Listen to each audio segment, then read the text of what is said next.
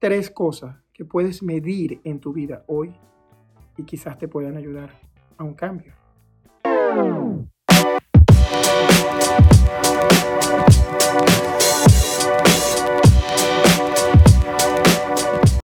Hola, soy Mario Pérez, ingeniero y coach financiero y el día de hoy quiero compartir contigo otras reflexiones más para que sigas creciendo y mejorando tus finanzas.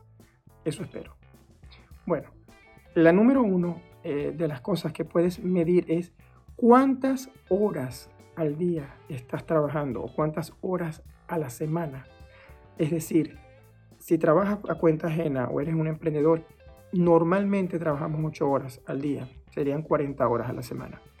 ¿Son esas horas lo suficiente para alcanzar tus metas?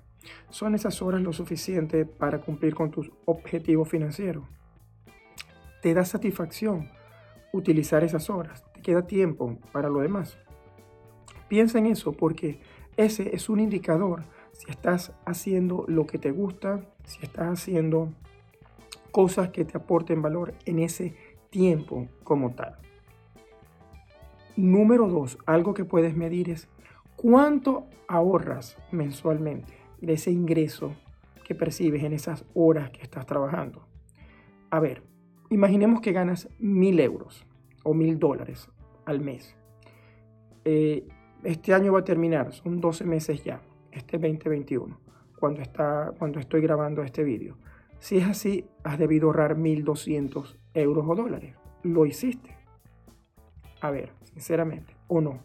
Lo importante es que calcules el porcentaje que puedes ahorrar. Si estás ahorrando ese 10%, bienvenido, te felicito. Si no, ya puedes empezar a planificar para el próximo año cuánto puedes ahorrar. Ojo, y no significa, si ganas 1000 y puedes vivir con 900, estoy seguro que lo vas a poder ahorrar. Hay gente que gana 5000 y no ahorra 500 y por lo tanto no termina el año con nada de ahorros. Así que lo importante es calcular ese porcentaje de ahorro y que ese porcentaje de ahorro pueda subir y te pueda ayudar a convertirte en una persona que tiene dinero para las emergencias y que tiene dinero para las inversiones a futuro. Y la número tres, la tercera cosa que puedes medir es cuánto de ti, este es un poco más difícil de medir, pero aún así vas a poder, cuánto de ti estás llevando a tu trabajo. Recuerda, no eres tu rol, el rol que llevas a tu trabajo o a tu proyecto o a tu emprendimiento, el rol de padre, el rol de hijo, el rol de hermano, el rol de pareja.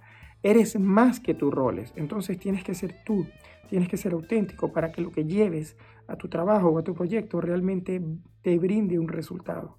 Del 1 al 10, ¿cuánto estás llevando de ti?